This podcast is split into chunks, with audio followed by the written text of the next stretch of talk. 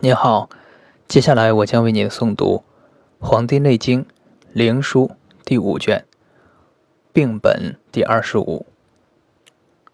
先病而后逆者，治其本；先逆而后病者，治其本；先寒而后生病者，治其本；先病而后生寒者，治其本。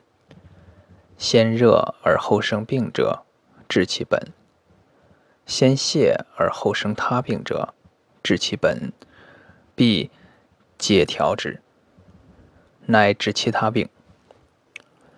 先病而重满者，治其标；先病后泻者，治其本；先中满而后烦心者，治其本。有客气。有同气，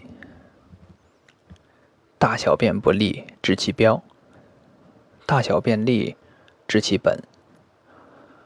病发而有余，本而标之，先治其本，后治其标。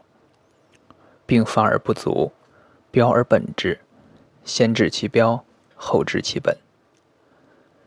仅详察健身，以意调之，见者并行。肾为独行，先小大便不利，而后生他病者，治其本也。